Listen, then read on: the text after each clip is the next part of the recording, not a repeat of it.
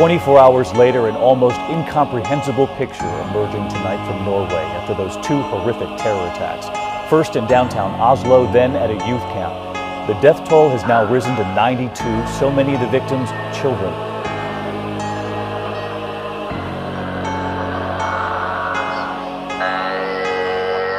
Im Namen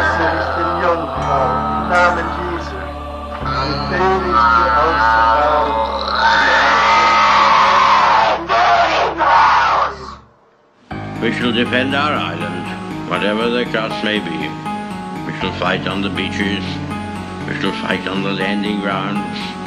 We shall fight in the fields and in the streets. We shall fight in the hills. We shall never surrender. Aló, buena. Venga, por favor, a mi casa. Es que mi mamá está peleando. Por eso no Terror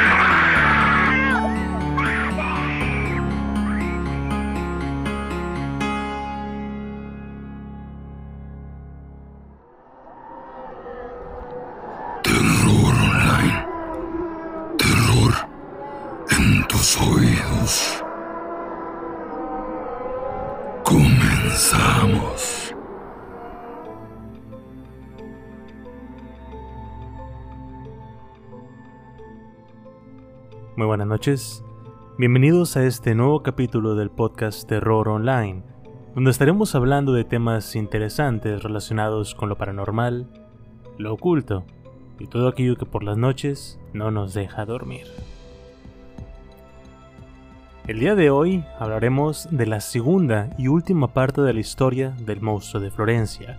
Y desde ahorita les digo que investigar esto fue un problemón, por decirlo de alguna manera. Es una red de traiciones, acusaciones, teorías y demás. Si se sienten un poco confundidos por toda esta información, pónganle pausa un momento, analícenlo y sigan adelante. A pesar de eso, es un tema que me gustó mucho investigar. En eso quiero agradecer a Ana Pau de la Ciudad de México, quien fue la que me recomendó el tema del monstruo de Florencia. Esto en la publicación fijada en la página de Facebook. Estaré escogiendo temas de ahí en las siguientes semanas, así que déjense caer como gorda en tobogán. Sin más preámbulos, bienvenidos al episodio número 90 del podcast Terror Online. El tema del día de hoy, El monstruo de Florencia, parte 2. La investigación de la pista sarda trajo a la vida una parte olvidada de la historia de la isla de Cerdeña, la migración masiva a Italia. Para el año de 1960, casi nadie en Cerdeña hablaba italiano. En cambio, usaban un lenguaje propio, logudorés, considerado uno de los más antiguos y menos contaminados lenguajes de todas las lenguas romances. Así como también tenían su propio lenguaje, tenían sus propias leyes. El inicio de la historia de la pista sarda nos coloca en Villasidro, hogar de la familia Vinci. Esta familia tenía tres hermanos. El mayor era Giovanni. Este había violado a una de sus hermanas y por lo tanto quedó rezagado de la comunidad. El más joven, Francesco, tenía reputación de ser violento y era conocido por su habilidad con el cuchillo. Era, según la gente, capaz de matar, despellejar, destripar y descuartizar a una oveja en tiempo récord. El hermano de en medio se llamaba Salvatore. Este se había casado con una adolescente de nombre Barbarina, más conocida como Pequeña Bárbara. Esta le había dado un bebé de nombre Antonio. Una noche, Barbarina fue encontrada muerta en su cama, y su muerte fue atribuida a suicidio por gas propano, pero los rumores en Villasidro sobre este supuesto suicidio decían otra cosa. Muchos en el pueblo creían que Salvatore la había asesinado. La muerte de Barbarina fue la gota que derramó el vaso contra los hermanos Vinci y el pueblo de Villasidro se unió contra ellos, obligándolos a irse. Así, un día del año de 1961, los hermanos abordaron un ferry y dejaron su pueblo natal atrás. Llegaron a Toscana en donde iniciaron su nueva vida, pero ahí, al otro lado del mar, otra Bárbara los esperaba.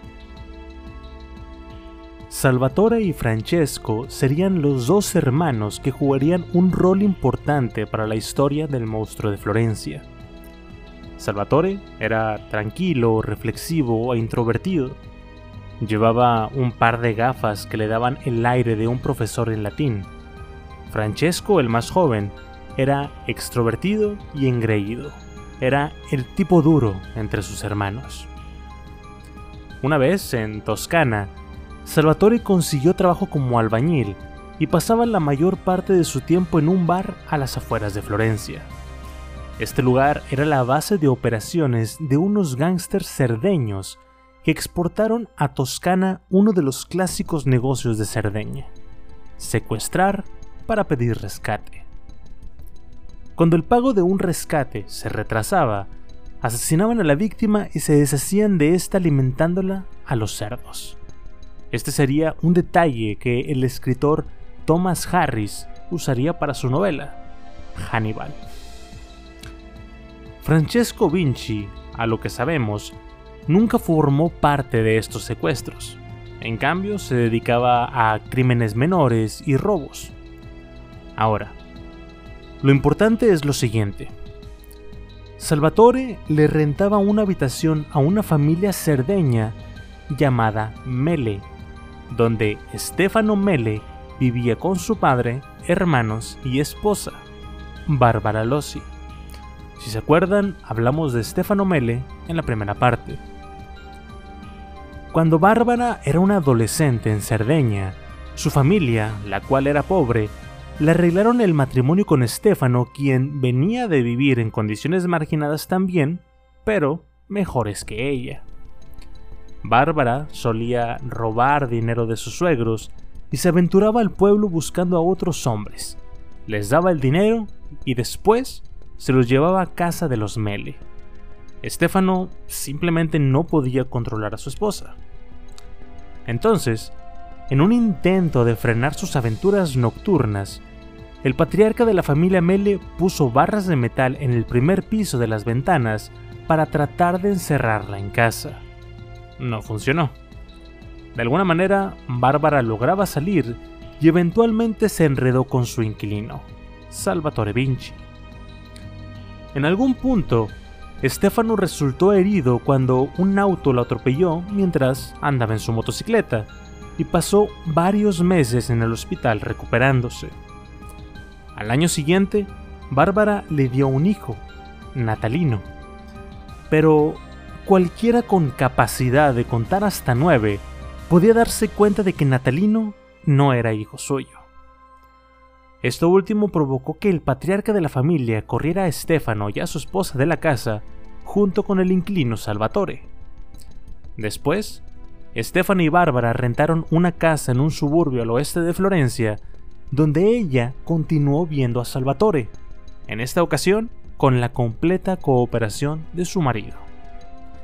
Sin embargo, para Bárbara no fue suficiente, y en el verano de 1968 dejó a Salvatore y comenzó a acostarse con su hermano, Francesco. Con él, Bárbara actuaba como si fuera parte de una mafia. Entraba a este bar que les comento y platicaba con los criminales del lugar mientras se contoneaba por todo el lugar moviendo las caderas de un lado a otro siempre con una actitud arrogante y vestida como una mujer fatal. Cuando eventualmente llegó demasiado lejos para el gusto de Francesco, este entró al bar, la tomó por el cabello, la arrastró hasta la calle y le arrancó el vestido dejándola casi desnuda en medio de la multitud. Entonces, a inicios de agosto de 1968, un nuevo amante apareció en la escena.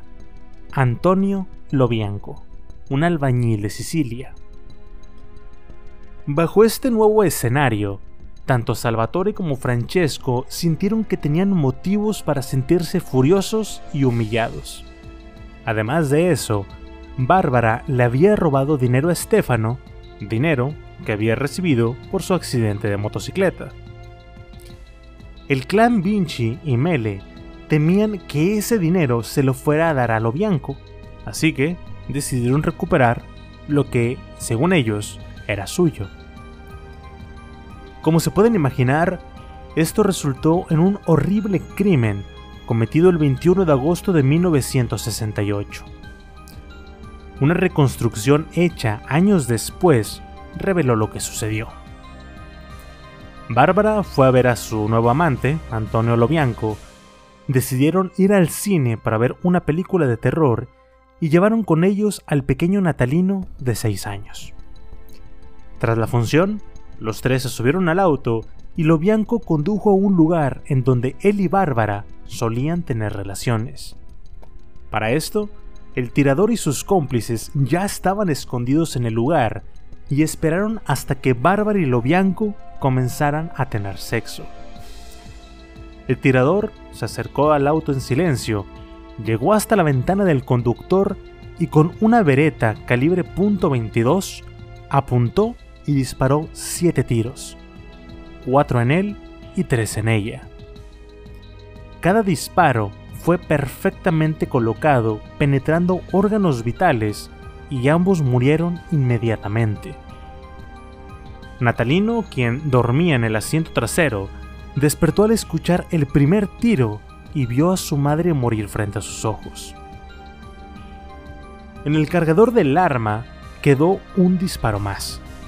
El tirador le entregó el arma a Stefano Mele, quien la tomó, apuntó al cuerpo de su esposa muerta y con una mano temblorosa apretó el gatillo. La bala penetró en el brazo de su esposa. No importaba, ya estaba muerta, pero el disparo había cumplido su propósito. Contaminar la mano de Stefano con pólvora. Pólvora que la prueba del guante de parafina, que se usaba en ese entonces, ciertamente detectaría. Sin embargo, había un problema. El niño, Natalino, no lo podían dejar en el auto con su madre muerta. Después del asesinato doble, Natalino vio a su padre sosteniendo el arma y gritó, Esa es el arma que mató a mi mami. Mele lanzó el arma al suelo y tomó a su hijo. Anduvo un par de kilómetros y dejó a Estefano frente a la casa de un extraño. Tocó el timbre y desapareció. Más tarde, la policía interrogó al pequeño Natalino de 6 años. Después de todo, era el único testigo del crimen. Su historia era confusa. En algún punto del interrogatorio dijo que había visto a Salvatore en el lugar. Después se echó para atrás diciendo que no era Salvatore, sino Francesco. Y después dijo que había sido su padre quien le había pedido que dijera que había sido Francesco. Describió que había visto la sombra de otro hombre en la escena del crimen y habló muy vagamente de un tal tío Piero, quien debía de ser su tío Piero Muscerini, quien trabajaba como panadero. Después dijo que no podía recordar nada. Uno de los carabinieri, frustrado por las incesantes contradicciones del niño, lo amenazó diciéndole, si no me dices la verdad, te devolveré con tu madre muerta. La única pista sólida de información que los investigadores consideraron que habían obtenido del niño era que había visto a su padre en escena del crimen con pistola en mano. Esto lo hacía el sospechoso perfecto. La prueba del guante de parafina reveló rastros de nitrato entre el pulgar y el dedo índice de su mano derecha el patrón clásico de alguien que había disparado recientemente una pistola.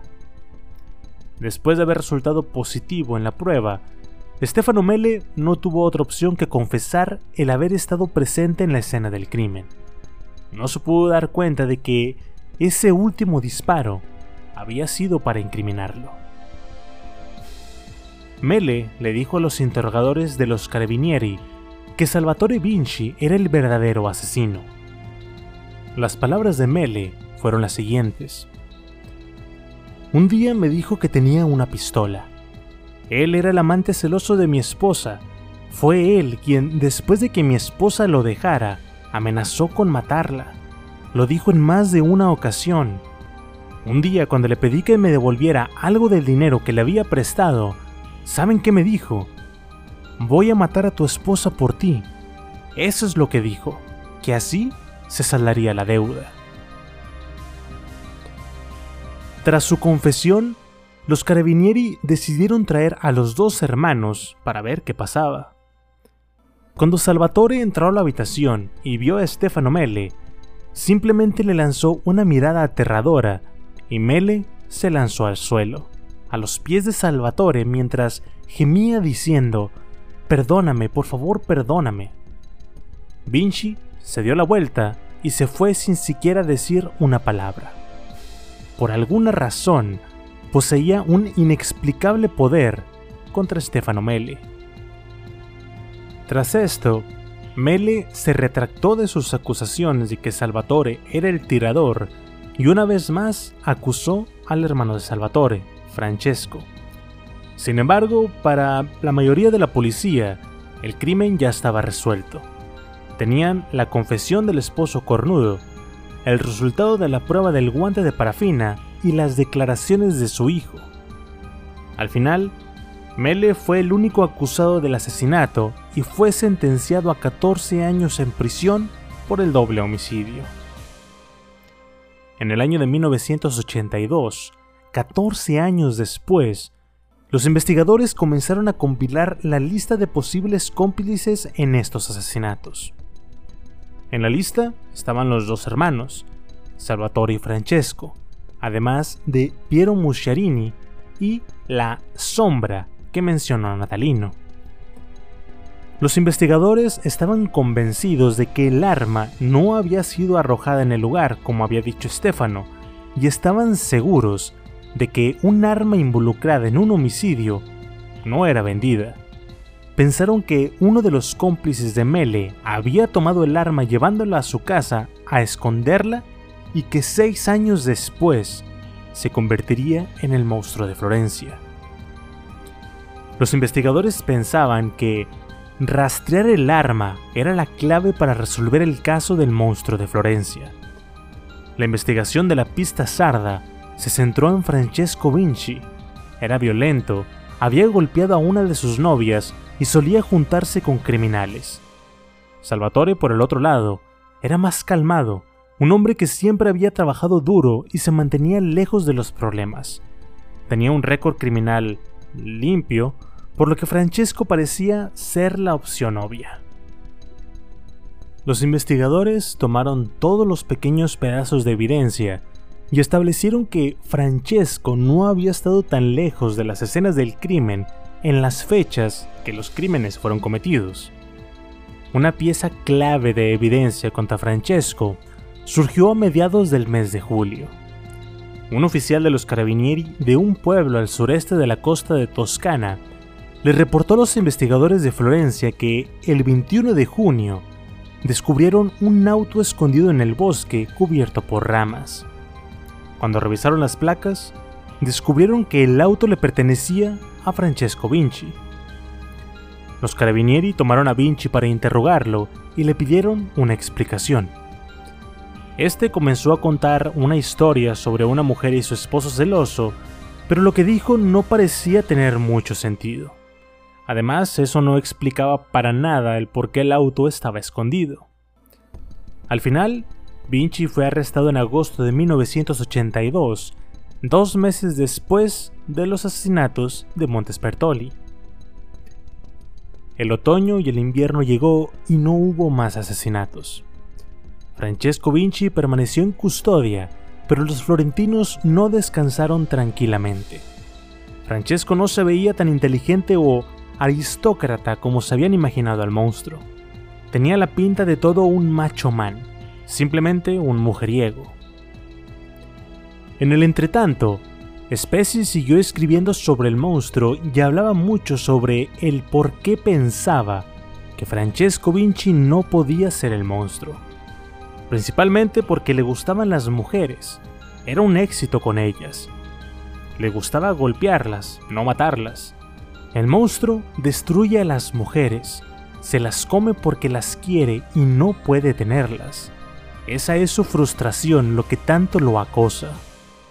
Es por eso que las posee físicamente de la única manera que puede, la cual es robando la parte más íntima de su feminidad.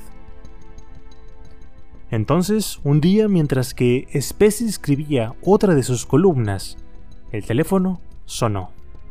Era el teniente de los carabinieri, uno de los contactos de Specie. Habían encontrado a dos personas muertas. ¿El monstruo? Tal vez. Solo que en esta ocasión, las víctimas eran dos hombres. Para cuando Specie llegó al lugar, este estaba lleno. El inspector Sandro Federico se le acercó y le abrió su mano mostrándole dos casquillos calibre .22 y que en su base estaba la misma marca inconfundible del arma del monstruo. El asesino había atacado otra vez y el número de víctimas había subido a 10. Francesco Vinci estaba aún en la cárcel. No pudo haber cometido el crimen. Specie caminó hacia un vehículo van de la víctima y se dio cuenta de que en la parte superior de la ventana había un agujero del tamaño de la bala. Miró en el interior de la camioneta, parándose de puntitas, y ahí se dio cuenta de que el asesino para haber podido apuntar debía de ser más alto que él. En el interior del auto vio que los dos asientos de adelante estaban vacíos. En la parte de atrás había el cuerpo de un joven. El segundo cuerpo fue encontrado en la parte trasera de la van, en una esquina. La víctima seguía en cunclillas, como si se tratara de hacer lo más pequeño posible, petrificado de terror y con sus manos como garras, mientras que su cara estaba cubierta por una cascada de largo cabello rubio. Aparentemente, el asesino lo había confundido con una mujer. Las dos víctimas eran Horst Meyer y Hughie Rush, ambos de 24 años. Viajaban por Italia juntos y habían estacionado su auto en ese lugar el 8 de septiembre. Sus cuerpos, casi desnudos, habían sido descubiertos alrededor de las 7 de la tarde del 10 de septiembre. Para este momento, Francesco Vinci había pasado 13 meses en la cárcel y el público ya había comenzado a creer que él era el monstruo. Pero, de nueva cuenta, el asesino había confirmado la inocencia del acusado. Ahora que el monstruo había asesinado mientras que Francesco Vinci estaba en prisión, su liberación parecía inminente, pero los días pasaron y Vinci permaneció encerrado. Los investigadores comenzaron a sospechar que el doble homicidio había sido planeado para que se comprobara así su inocencia. Además, el crimen había sido improvisado, diferente. Parecía extraño que el monstruo hubiera cometido tal error además de que los había asesinado un viernes por la noche no un sábado como habían sido todos los demás. Entonces, 10 días después de los asesinatos, los periódicos comenzaron a reportar que Antonio Vinci, el sobrino de Francesco, había sido arrestado por portación ilegal de armas. Antonio y Francesco eran extremadamente cercanos, compañeros en muchas de sus turbias actividades. Este arresto era señal de que los investigadores estaban ampliando su investigación en el clan cerdeño y es que los investigadores estaban convencidos que ellos sabían quién era el monstruo. Así que, con ambos hombres en la prisión, la policía tuvo la idea de poner a los hombres uno contra el otro. La idea era darle a cada uno la impresión de que el otro había hablado. No funcionó. Ninguno de los dos habló. Francesco Vinci demostró estar calmado incluso en una situación así, y su sobrino Antonio demostró que era muy listo. No solo resistió los interrogatorios, sino que en su juicio por posesión de armas, actuó como su propio abogado. Dijo que las armas no habían sido encontradas en su casa, sino a cierta distancia de ella, y que no se habían presentado pruebas que lo conectaran con las armas en cuestión. Rápidamente ganó el caso y fue liberado.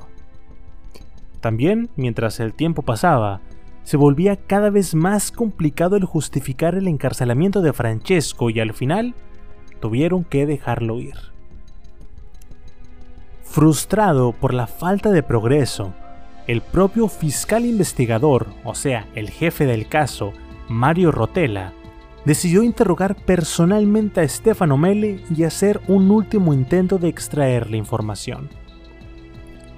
Rotella estaba convencido de que el crimen de 1968 había sido cometido por un clan y que todos los que habían participado sabían quién se había llevado el arma a la casa, que todos conocían la identidad del monstruo de Florencia.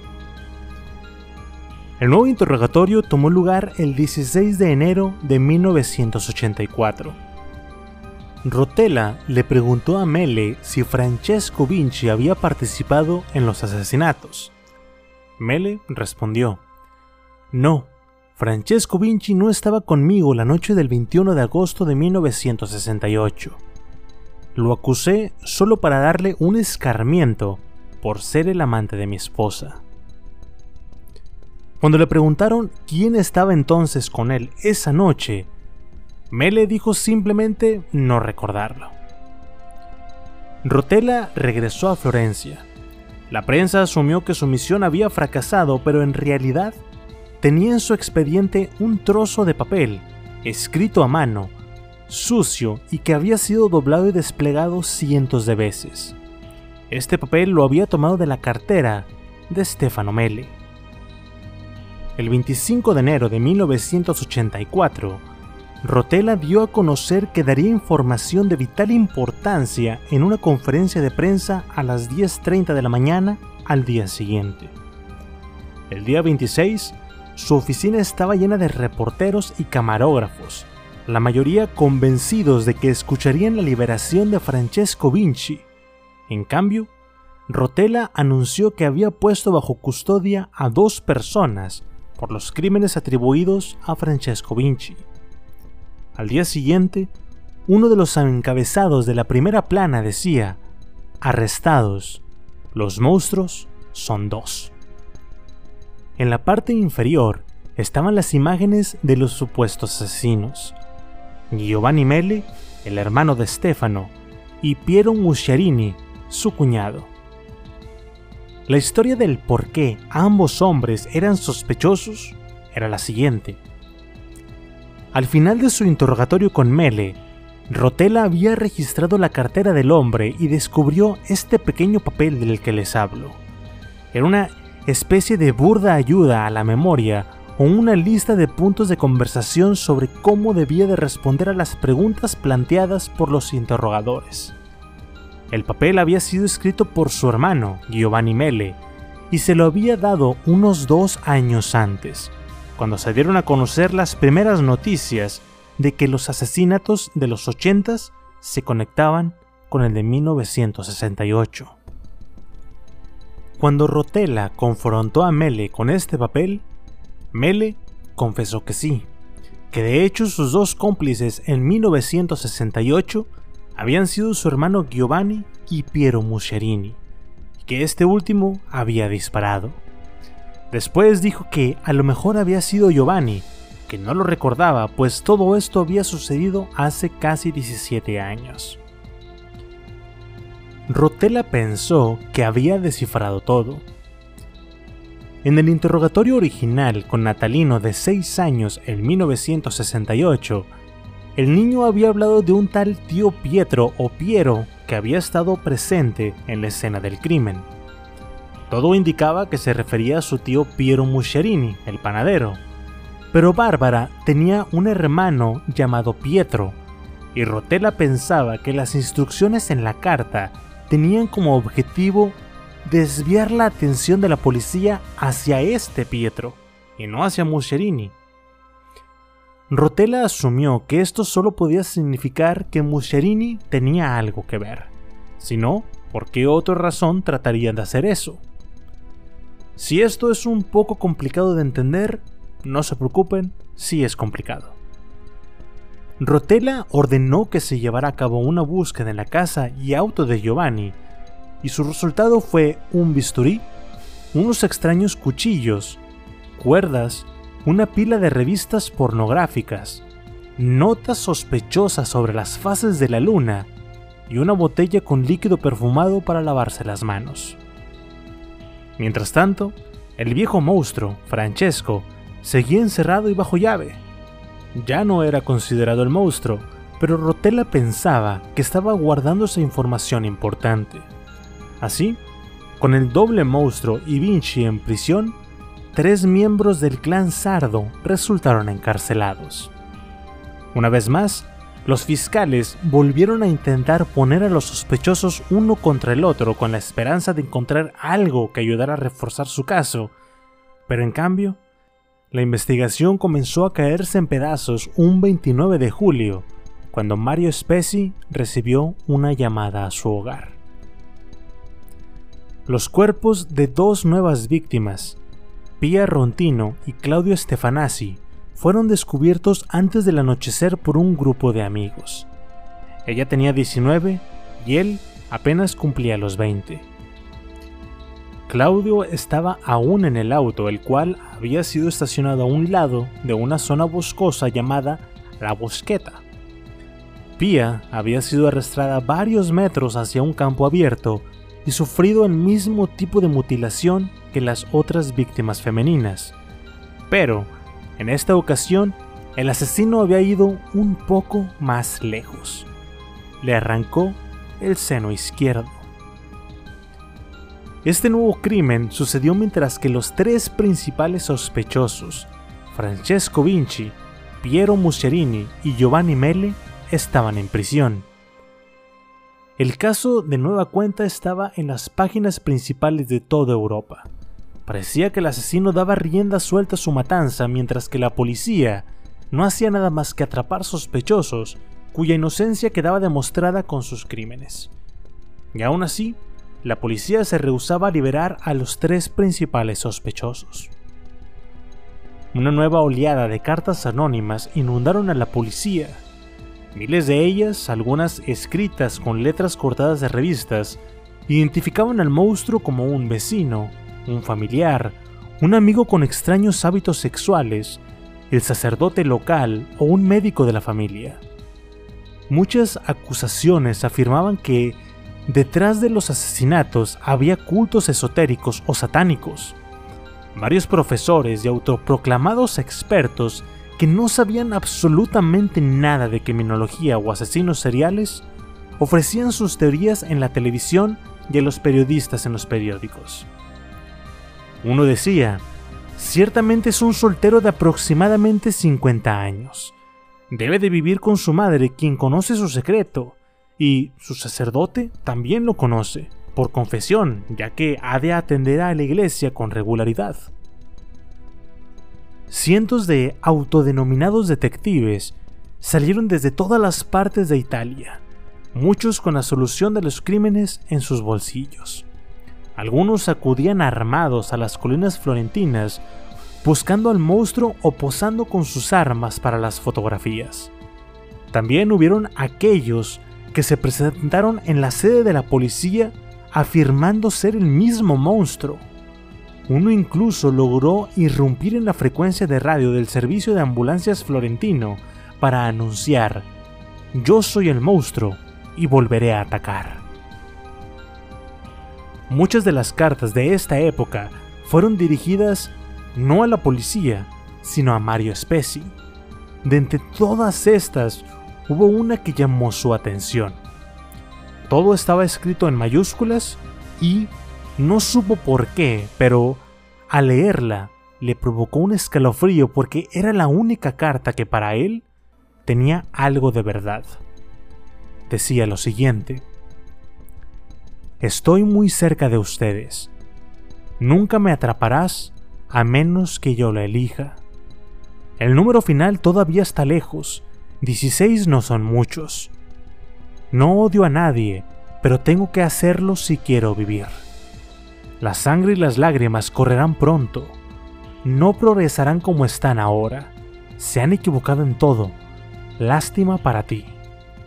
No cometeré más errores, pero la policía lo hará. Dentro de mí, la noche durará para siempre. Lloré por ellos. Espérenme.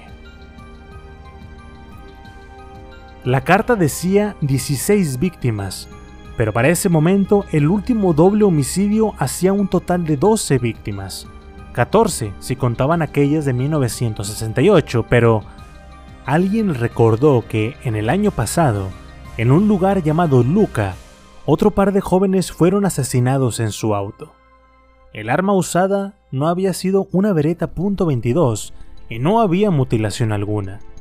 Ese crimen nunca fue atribuido oficialmente al monstruo de Florencia, pero aún el día de hoy permanece sin resolver. Entonces, tres semanas después de los últimos asesinatos, el 19 de agosto de 1984, el príncipe Roberto Corsini desapareció en el vasto bosque que rodeaba el castillo familiar.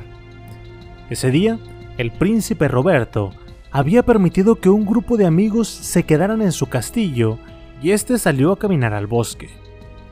No estaba armado, pero llevaba consigo un par de binoculares y cuando no volvió para las 9 de la noche, sus amigos se comenzaron a preocupar.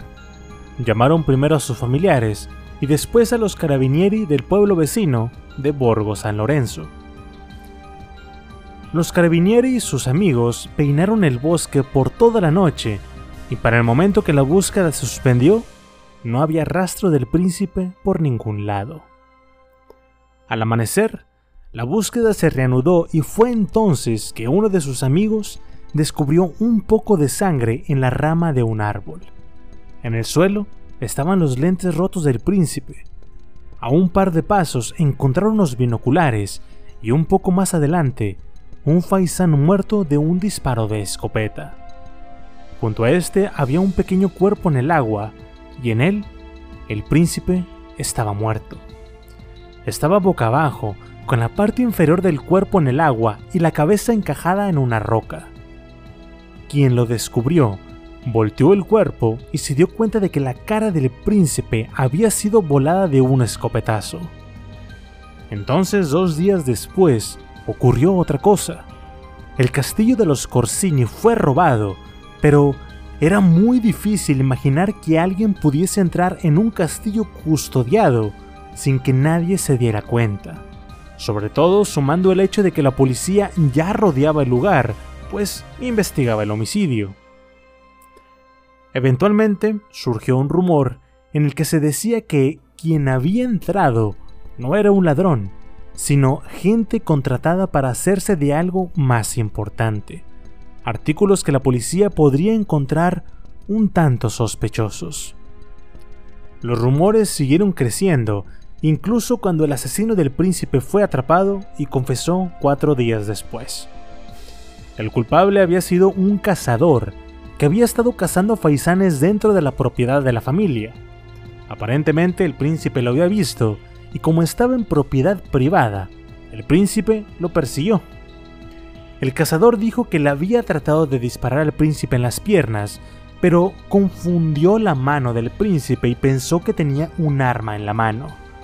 Este, en pánico, apuntó su arma en un intento de defensa propia y en la adrenalina del momento, disparó. Las balas destrozaron en mil pedazos la cara del príncipe. Para el público, esta historia era absurda porque pensaban que nadie mataba por tan poco. La historia no podía ser verdad y pensaron que todo esto no era más que una pantalla de humo que los Corsini habían orquestado. Además, esta historia no explicaba el por qué alguien se había metido al castillo dos días después. Con este escenario detrás, alguien tuvo la imaginación de diseñar este escenario que fue muy aceptado por muchos. Aparentemente, la familia había descubierto que el monstruo de Florencia era el príncipe Roberto. Habían hecho todo lo humanamente posible para ocultarlo, pero que alguien había descubierto este horrible secreto. Según esta versión de la historia, en lugar de reportarlo a la policía, este cazador había preferido quedarse con la información y usarla para chantajear al príncipe pidiéndole grandes sumas de dinero. Entonces, el domingo 19 de agosto, 20 días después de los últimos homicidios, estos dos habían decidido reunirse en el banco del río en donde terminaron discutiendo. Se armaron de golpes y el arma del cazador se disparó por accidente. Ahora, según esta versión, el cazador no era el único que sabía de la historia y que el chantaje continuó, pero ahora contra la familia. Solo que para poder hacerlo, necesitaban evidencia de que Roberto efectivamente era el monstruo, y esta evidencia estaba oculta en las profundidades del castillo. Esto explicaba de alguna manera el robo que los ladrones necesitaban hacerse de probablemente la vereta, tal vez algún par de balas Winchester Serie H, y quién sabe, tal vez los trofeos que el monstruo había obtenido de sus víctimas. Este rumor, fruto de la imaginación florentina, obviamente era falso y no estaba respaldado por nada publicado en los periódicos o reportado por los investigadores. La fantasía duró más de un año, hasta que la ilusión fue destruida con otra matanza. Ahora, para el final del año de 1984, un intelectual francés de nombre Jean-Pierre Agremi quedó fascinado con la historia del monstruo de Florencia y publicó una novela titulada Una ciudad inmortal. La escritora italiana Laura Grimaldi escribió también una novela sobre el caso titulada La sospecha. Magdalena Nav, una escritora inglesa de misterio, escribió un libro titulado El monstruo de Florencia. Y finalmente, también captó la atención del escritor Thomas Harris, quien incorporó al monstruo a la historia en su novela Hannibal, secuela de la titulada El silencio de los inocentes. Desde esas fechas, más de una docena de libros sobre el monstruo se han publicado. Inevitablemente se rodaron películas del caso y para el mismo año de 1984, dos ya estaban siendo producidas. En la primera, el director prefirió dar a los personajes nombres ficticios para evitar problemas legales, pero la segunda película fue más allá. Trataba de un documental que al final ofrecía la opinión de que el monstruo provenía de una familia incestuosa, en la que su madre seguramente sabía que él era el asesino. Cuando los florentinos se enteraron de que los cineastas estaban filmando en las escenas del crimen, los padres de las víctimas contrataron un abogado para intentar bloquear el documental. No pudieron lograrlo, pero un juez sí pudo declarar que la película podría proyectarse en todo Italia, menos en Florencia.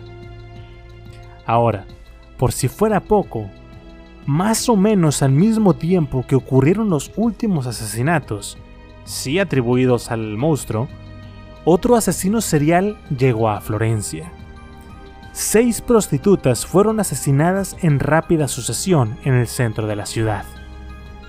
Aún con el caso del monstruo, los homicidios eran raros en Florencia y la ciudad estaba en shock.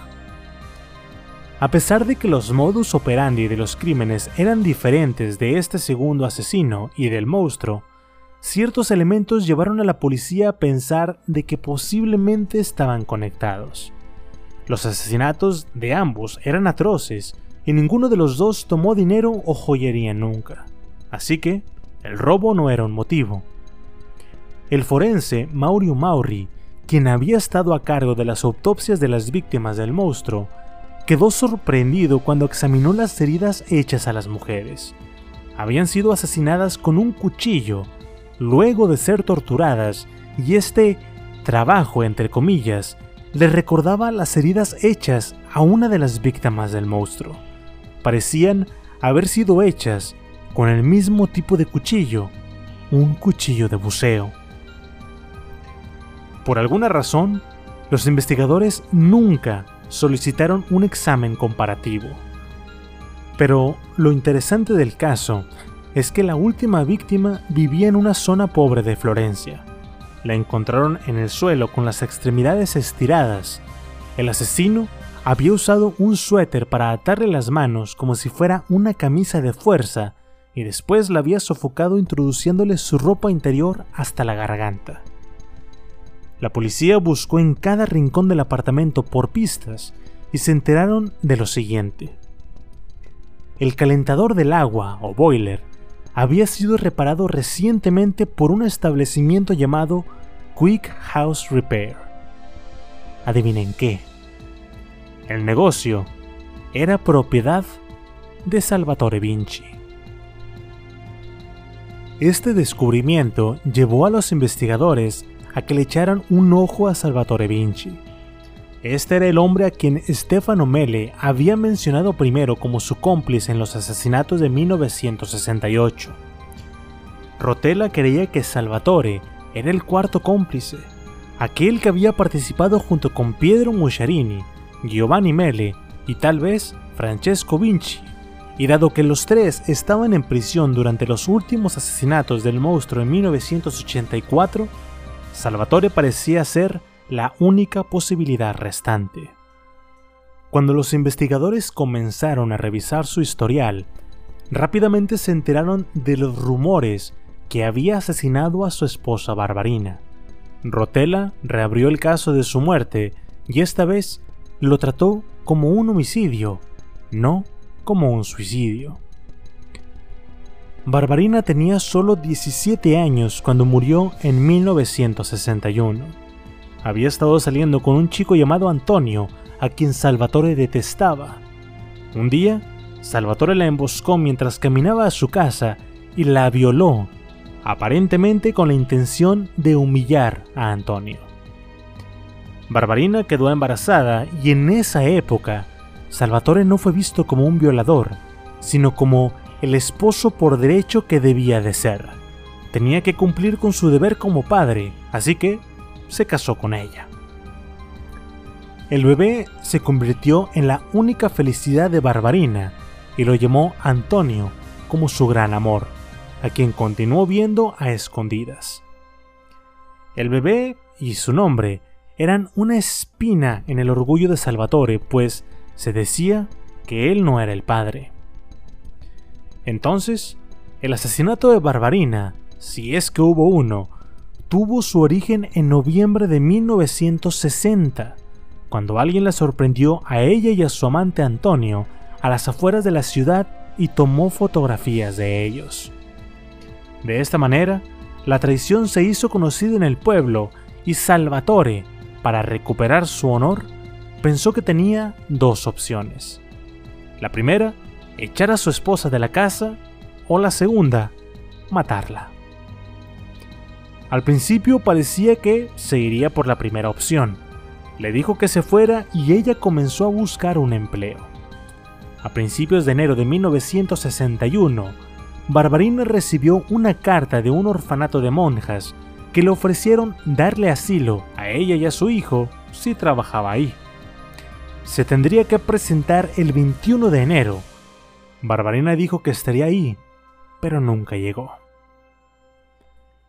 En la noche del 14 de enero de 1961, Barbarina estaba sola en casa con su bebé, mientras que Salvatore estaba en un bar bebiendo con sus amigos.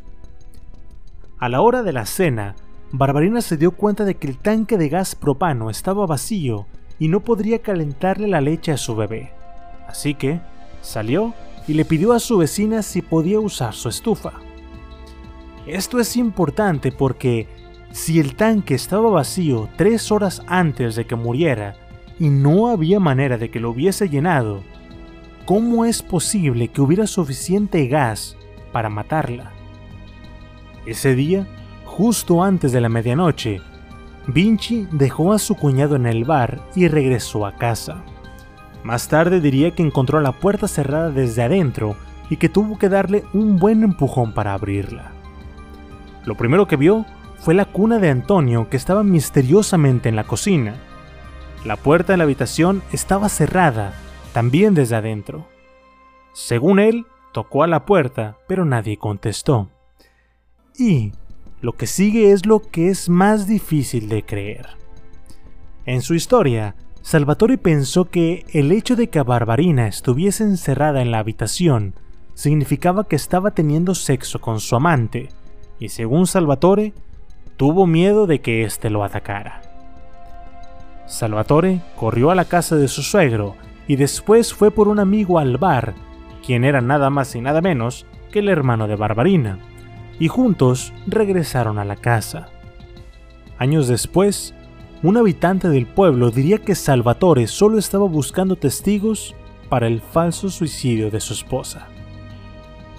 Ahí, enfrente de su suegro y su cuñado, Salvatore abrió la puerta con un pequeño empujón.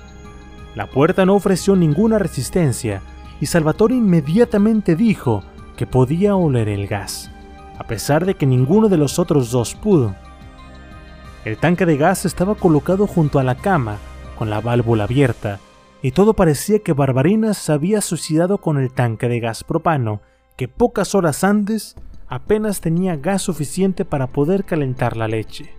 Pero nadie en ese momento notó la discrepancia. Al reabrir el caso, los investigadores descubrieron todas estas pistas y más que los convencieron de que Salvatore había asesinado a su esposa. Después, investigaron la vida de Salvatore tras llegar a Toscana en 1961 y encontraron más evidencias que los hacían pensar de que él era el monstruo. Y es que Salvatore tenía unos gustos un tanto peculiares sexualmente hablando. Su última esposa, Rosina, le dijo a los carabinieri que, en una ocasión, había encontrado a Salvatore en cama con otra pareja. Rosina hizo una escena en el lugar y le pidió explicaciones, pero, en cambio de excusarse de alguna manera, Salvatore la tomó del cabello, la arrodilló frente a la pareja y le dijo que se disculpara. En otra ocasión, este le presentó a otra pareja y poco tiempo después Rosina se encontró en la cama con su esposa y con Saverio, su amigo de esa relación. Salvatore la trató de calmar, diciéndole que no había nada de malo, que Saverio la había invitado a su cama y ahora él hacía lo mismo, que ya había tenido un trío con la esposa de su amigo, Gina, que había sido divertido y que quería pagarle a su amigo con la misma moneda. Eventualmente, Gina terminó en la cama con Salvatore y con Saverio, quien primero tuvo sexo con ella y después con su amigo. Esto duró un tiempo y cada vez que se quejaba, Salvatore la golpeaba incluso la forzó a tener sexo con Saverio mientras que él solo miraba, y después tuvieron sexo los cuatro. Con el tiempo, Salvatore comenzó a traer más amigos a su casa, incluso desconocidos, para que tuvieran sexo con su esposa Rosina. Finalmente llegó el momento en el que Rosina no pudo soportarlo más y huyó de esa relación con otro hombre. La sexualidad de Salvatore, según aquellos que lo conocieron, no tenía límites. Tenía sexo con casi cualquiera, hombre o mujer, y siempre estaba dispuesto a usar una gran variedad de accesorios que incluían vibradores, esposas cinturones, etc. Cuando Bárbara Lossi llegó a su vida, todo se volvió un poco más fácil para él. Salvatore finalmente había encontrado una mujer con quien compartir sus apetitos. Ella era buena para atraer a hombres maduros y jóvenes a sus orgías, tanto que Salvatore la comenzó a llamar su abeja reina. En medio de todo esto, el hijo de Salvatore, Antonio Vinci, estaba creciendo. El joven comenzó a escuchar los rumores de que su madre no se había suicidado, sino que la habían matado, y que su padre era el principal sospechoso. Para este punto, Antonio se había hecho muy cercano a Rosina, y cuando ésta se fue, sintió que perdía una segunda madre. Tras esto pasó mucho tiempo con su tío Francesco, quien se convirtió en un padre sustituto para él.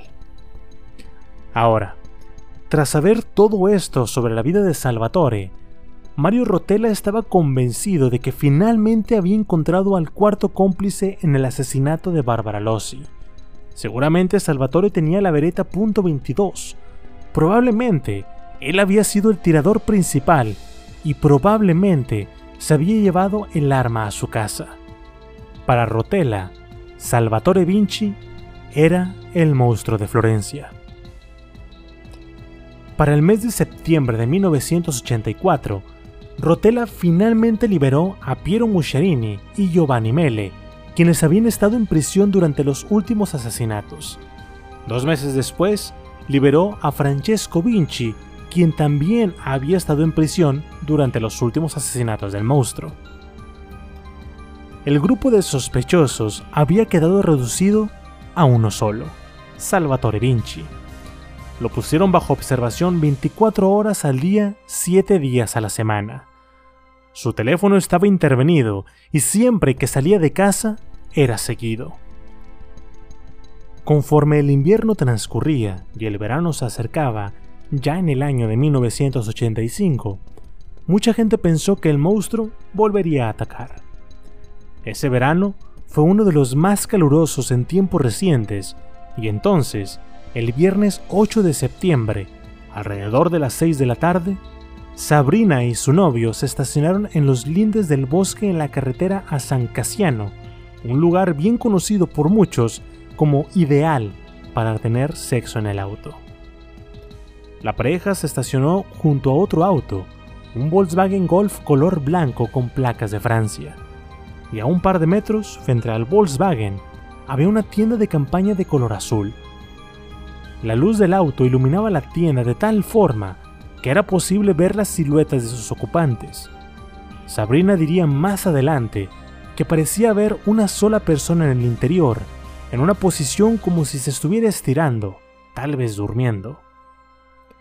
La tienda de campaña se veía sacudida, con un horrible olor. A la pareja no le gustó para nada la situación y decidieron irse. Como pueden imaginarse, abandonaron una escena del crimen. Un día después, a las 2 de la tarde, el 9 de septiembre, otra persona que conducía por el lugar vio la casa de campaña y se acercó para revisar qué había pasado, pues el hedor era insoportable. Cuando se acercó a la tienda, los encontró. Dos cuerpos desnudos. Las víctimas eran unos turistas franceses y por primera vez en la investigación del monstruo, la escena del crimen fue asegurada como debía de ser. Un helicóptero aterrizó en la escena del crimen con un famoso criminólogo que había elaborado un perfil psicológico del monstruo. Al mismo tiempo, reporteros y fotógrafos se juntaron detrás de la cinta a varias decenas de metros bajo la mirada de dos policías armados con metralletas. Los reporteros estaban furiosos de que no se les diera el acceso como antes, pero uno de los encargados permitió que Mario Spezi entrara a examinar la escena y que le reportara a los demás. La víctima femenina era Nadine Mauriot, de 36 años, y su pareja, Jan Michel Kraviechvili, de 25 años. Habían estado acampando por todo Italia y para ese día ya habrían vuelto a Francia para el primer día de clases de la hija de Nadine. La condición del cadáver de Mauriot era espantosa. Su rostro, grotescamente hinchado y negro, era irreconocible. El calor había tenido efectos devastadores, amplificado al estar encerrado en una tienda de campaña, y el cuerpo estaba cubierto de gusanos. Los investigadores reconstruyeron cómo había sucedido el asesinato, y en una palabra, era horroroso. El asesino se había acercado hasta la tienda de campaña cuando los turistas estaban desnudos y teniendo relaciones.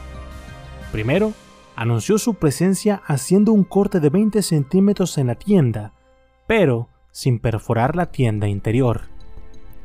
El ruido debió de haber asustado a los amantes. Estos abrieron la tienda de campaña para ver qué sucedía, y el monstruo ya estaba de pie con el arma apuntándoles. Tan pronto se asomaron, el asesino disparó. Nadine murió inmediatamente, pero cuatro balas dieron en el cuerpo de Jean Mitchell sin matarlo. Una en la muñeca, una en el dedo, una en el codo y la última rozándole su labio. El joven salió corriendo y se lanzó a la oscuridad de la noche. En su camino, si se hubiera dado vuelta a la izquierda, hubiera llegado a la carretera principal y se pudo haber salvado. En cambio, corrió de frente hacia el bosque. El monstruo corrió hacia él y finalmente lo alcanzó. Lo acuchilló en la espalda, el pecho, estómago y después lo remató cortándole la garganta. Tras matarlo, el asesino volvió a la tienda de campaña, sacó a Nadine jalándola de los pies y realizó la acostumbrada mutilación cortándole la vagina y llevándose también su seno izquierdo. Después llevó el cuerpo de nuevo a la tienda de campaña y le encerró. El cuerpo del hombre lo acercó también a la escena del crimen y después se fue. A pesar de la manera en la que se acordonó el área y se revisó el perímetro, la policía se fue con las manos vacías. Parecía haber sido un crimen perfecto. El martes, llegó a la fiscalía una carta con letras recortadas de una revista. El mensaje decía, Mónica de la Silvia, una de las encargadas en el caso contra el monstruo. Dentro del sobre también había un pañuelo que en su interior llevaba un trozo del seno izquierdo de Nadine. Silvia de la Mónica era la única investigadora mujer en el caso del monstruo esta carta cambió su vida para siempre. Estaba aterrorizada. El monstruo sabía quién era y posiblemente en dónde vivía. Silvia de la Mónica inmediatamente renunció del caso y se le asignaron dos guardaespaldas que permanecieron junto a ella, incluso su trabajo, pues temían que el asesino tuviera acceso al Palacio de Justicia donde ella trabajaba el doble homicidio de los turistas franceses sería el último crimen que se le atribuiría al monstruo de Florencia, aunque tendrían que pasar muchos años más para que los florentinos se dieran cuenta de que su reino de terror finalmente había terminado. Para finales de 1985, Mario Rotella estaba firmemente convencido de que Salvatore Vinci era el monstruo su casa fue revisada de arriba abajo y solo encontraron una prenda de mujer junto con un bolso con residuos de pólvora y manchas de sangre. Rotella estaba furioso porque, en su incompetencia, el fiscal encargado de esta evidencia nunca la había mandado a analizar. De hecho, se intentó excusar diciendo que no era posible que un hombre que ya estaba en la lista de sospechosos se quedara con una evidencia tan obvia. Rotella pidió que se examinara en el laboratorio, pero ellos ni siquiera pudieron establecer si la sangre provenía de un grupo sanguíneo o de otro. Y los expertos tampoco pudieron comparar la sangre de la prenda con la de la sangre de las víctimas porque los investigadores no habían conservado ninguna muestra de sangre de las víctimas. Después, la prenda fue enviada al Reino Unido para analizarse, pero les dijeron que no se podía, pues la muestra ya estaba muy deteriorada. Para este punto, Salvatore ya llevaba cerca de un año bajo observación. Sabiendo que era observado, Salvatore se entretenía saltándose las luces rojas o jugándoles bromas a los perseguidores. Y, curiosamente, el día del doble homicidio de los turistas franceses, la policía inexplicablemente suspendió la vigilancia. Al final de 1985, Rotella le dio a Salvatore un aviso de ganancia, una notificación que lo declaraba el sospechoso principal de los 16 homicidios, los cometidos en 1968 a 1985. Entonces, el 11 de junio de 1986, Mario Rotella ordenó el arresto de Salvatore Vinci por asesinato. Para sorpresa de todos, no fue por los asesinatos del monstruo, sino por el homicidio de su esposa Barbarina el 14 de enero de 1961. Por dos años, Salvatore Vinci permaneció en la cárcel mientras que Rotella preparaba su caso contra él. El monstruo no mató de nuevo, lo cual alimentaba más su confianza en que tenía al hombre correcto. El juicio de Salvatore comenzó el 12 de abril de 1988. Su hijo, Antonio, quien para ese entonces tenía aproximadamente 27 años, fue llamado para testificar contra su padre. Antonio había estado cumpliendo tiempo en prisión por un crimen no relacionado, así que llegó a la corte con las manos esposadas y lanzó a su padre una mirada penetrante de odio. Antonio se negó a hablar, simplemente lo miró. Más tarde le diría a Mario Spezi que, de no haber sido por los policías, se hubiera levantado y estrangulado a su padre. Lamentablemente para Rotella, el juicio llegó a un final desastroso. Salvatore Vinci resultó absuelto. El crimen había tenido lugar hace demasiado tiempo. Los testigos habían muerto y otros no podían recordar. Las pruebas físicas habían desaparecido y muy poco se podía probar. Vinci salió de la sala de la corte como un hombre libre, se detuvo en los escalones para hablar con la prensa y dijo con calma, fue una conclusión muy satisfactoria. Se fue caminando y desapareció para siempre. Con la liberación de Salvatore, la línea de investigación de la pista sarda llegó a su fin y no se le permitió darle más seguimiento. Era un caso cerrado. Sin embargo, el caso del monstruo de Florencia tuvo más sospechosos a lo largo del tiempo. Algunos dijeron que incluso no era un asesino, ni los cinco de los que hablamos, sino que todo era obra de un culto satánico, de una sociedad secreta. Se acusó incluso a un hombre gracias a una carta anónima.